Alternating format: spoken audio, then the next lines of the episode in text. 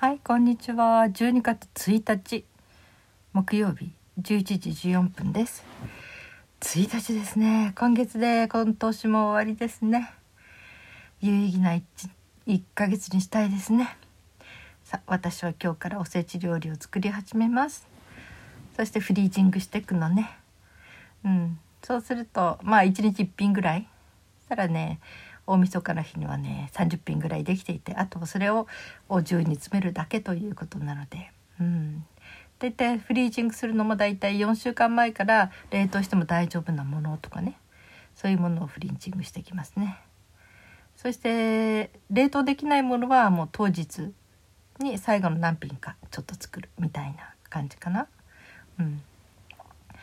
だから当日例えばおせちにかける時間は合計で60分以内ということですね。おせちね我が家ではねおせち作る人いなかったですね私の実家ではねおせちは買うものだったかしらねうんだから親戚のうちに遊びに子供心で行くとそのお重がいっぱいあってそこにね、うん、出されてなんか私数の子が好きで数の子ばっかり食べてたらなんかえー、ちょっと嫌がられた気がしますね。うん、まああの頃はね添加物にもね、えー、全然アレルギーがなかったから何でも食べれたんですよね。うん、でそう我が家で結婚してからですね、うん、夫がね料理好きだったんですよ。うん、あの結婚前からね。独身時代に夫が本当に料理強くするのでそれで私は感動して、うん、この人と結婚したら美味しいもの食べさせてもらえるとか思ってあのねいいなって思ったんですけどね。うん、でね最初の方はずっと作ってくれてたんですよ。まあ、えー、私が家にいたりするのでね家で仕事したりねだから、えー、割とあの一応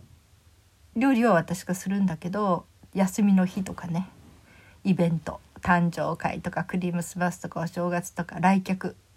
の来た時はなんか夫が腕を振るってくれましたね。でおせちもねなんか大晦日の日にもう朝からずっと一日かけて作ってお重に詰めてたですね。うんでもねある時から何年前かなもう56年になるかしら急にこうおせちを作るのが面倒くさくなったみたいでね。やっぱり年齢的なものがあるんでしょうかね。うん。やっぱり70今私が63で7つ年上だから夫は70か。70やっぱり65から70ぐらいになってくると結構うんあれなのかしらね。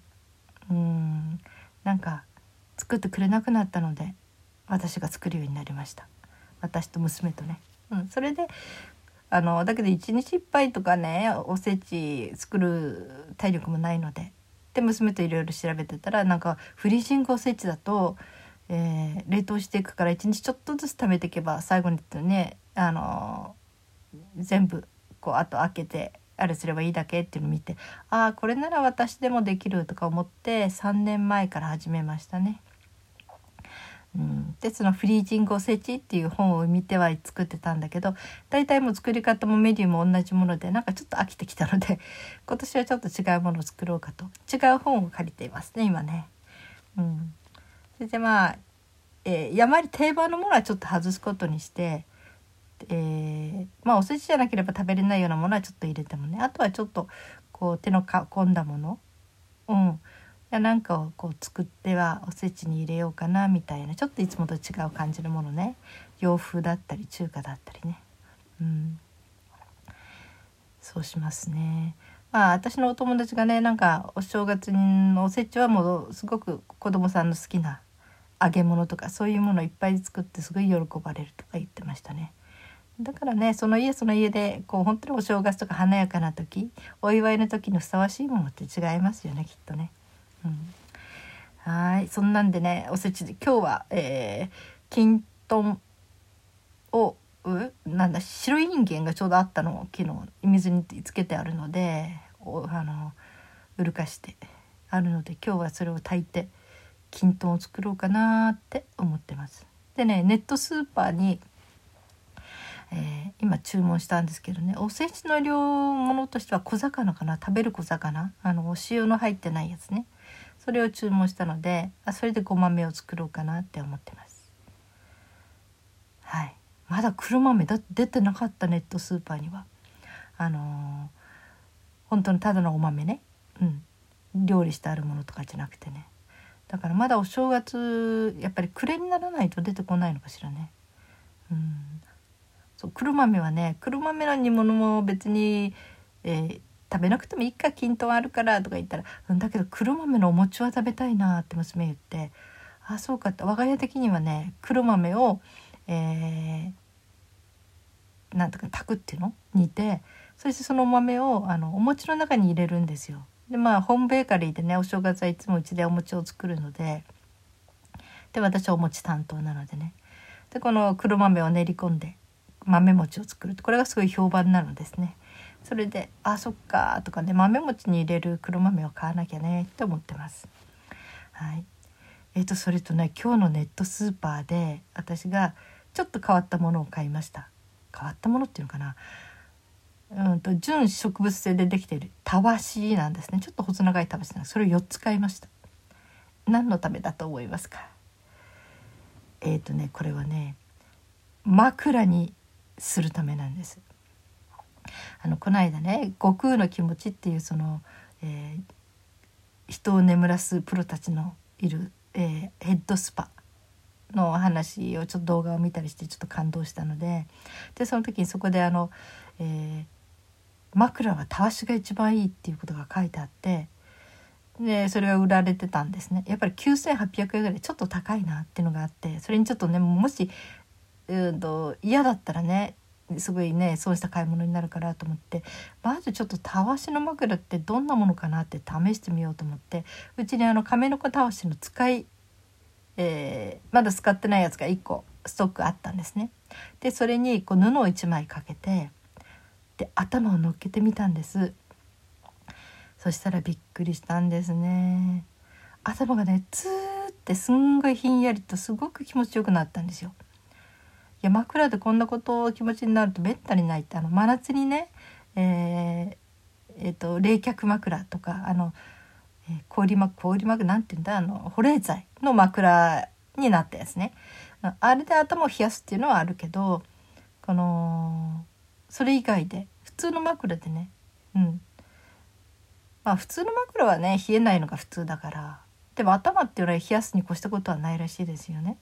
図鑑即熱っていうしね頭は冷やして足元を温めるっていうことですよね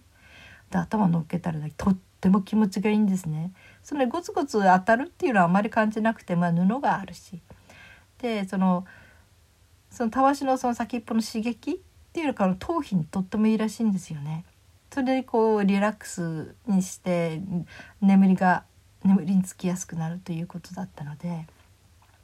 そうなるかもしれないと思って。だけどね本当にね頭のっけるってるとねうんとまず接触してるところもそれあとそのスーッて冷たくなってって頭の中ひんやりしてくるんですよ。いや気持ちいいことびっくりしちゃいましたね。これすごいと思って。で確かにそこのたわし枕のところに書いてたのはその枕っていうのは普通熱がこもるけどたわしというのは通気性があるので本当に熱がこもらないから本当に頭をね涼しくするにはすごくいい素材であると。まあそれとたわしだから毎日洗っても大丈夫っていうねそういうこともあって。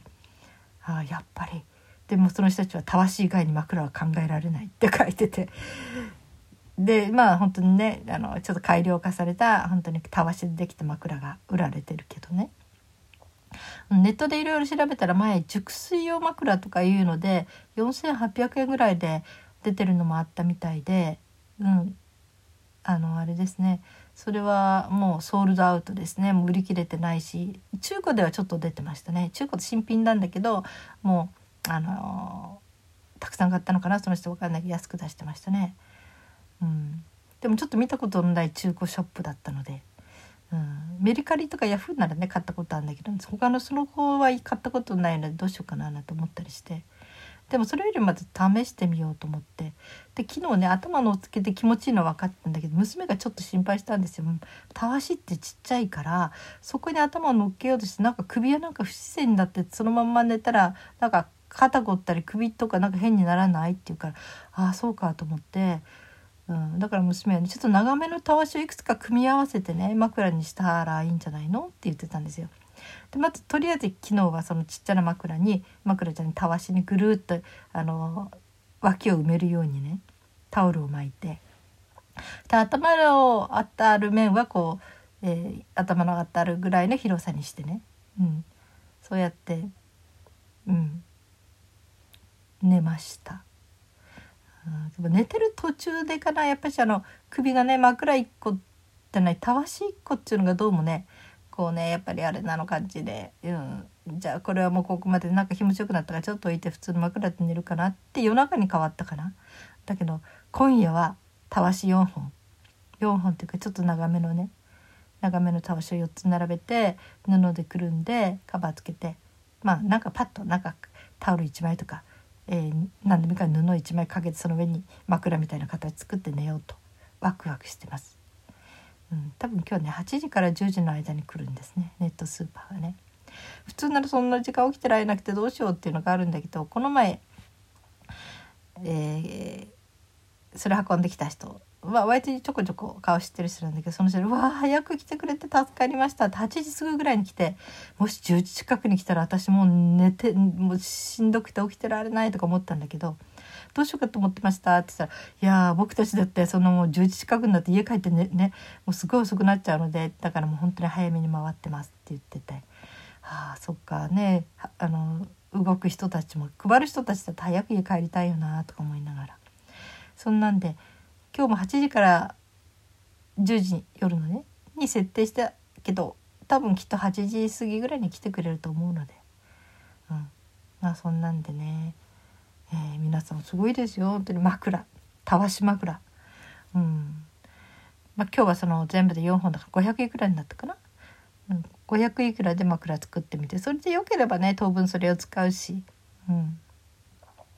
何でもあの手作りできることはしちゃおうというのが私たちですね。多分本物のそのたわし枕はきっと性能も違うし性能っていうかないろいろとね気持ちいいように作られてんだと思う。うん、けどね高いからねもし手作りできるものである程度の効果が得られるんだったら、えー、手作りしちゃおうかなというのが私たちの生活のコンセプトです。そそれとあとね手作りしたものといえばね座椅子私あの股関節のあの炎症が起きるのででそしたら股関節には正座は良くないっていうんですよね。で股関節にが悪い人がこう下に座る時にいいのはあの座椅子。その足と足の間にちょっとこう椅子みたい椅子っていうかな。あのお尻を乗っけるものを作る。そうすると足全体にあの重心かかんなくて。でそれをいろいろ見たらあれ？これって自分でも作れるんじゃないか？と思ったんですよ。それでちょうどねあったこう袋というかね袋っていうかケースというかうんとビニール素材でできてたね、うん、なんかねそれ洗濯物とかいや何かをこう濡れたものを入れたりとか何か入れれる網になってて、うん、要するに何30センチに、うん、ですなんなんぼだろうな何センチしようかな縦が30で横が15ぐらい？いやもうちょっとかな。うん、で高さが何ぼだろう？7センチかするぐらい？でそれぐらいのものをの中に、えー、ちょうど綿があったんですよ。うん、あの